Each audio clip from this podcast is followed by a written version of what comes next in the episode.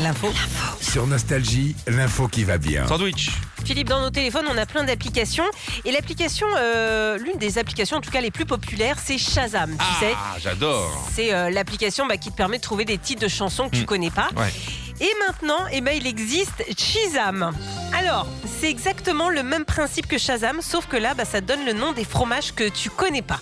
Imagine, tu sais, t'es au resto, tu te prends une petite assiette de fromage. Là, il y en a un que t'aimes bien, mais tu ne connais pas le nom. Et bah, là, tu le Shazam et ça te donne directement son nom. C'est bien fait. C'est rigolo. C'est hyper facile à utiliser. hein. Tu vas sur le site chisam.fr, tu prends en photo le fromage que tu veux. Là, ça te sort le nom et en plus, il te conseille le vin à déguster avec. C'est bien fait, J'adore. avec modération, hein, bien sûr. Ouais. Alors, ça marche sur téléphone, ordinateur, tablette, euh, bref, de partout.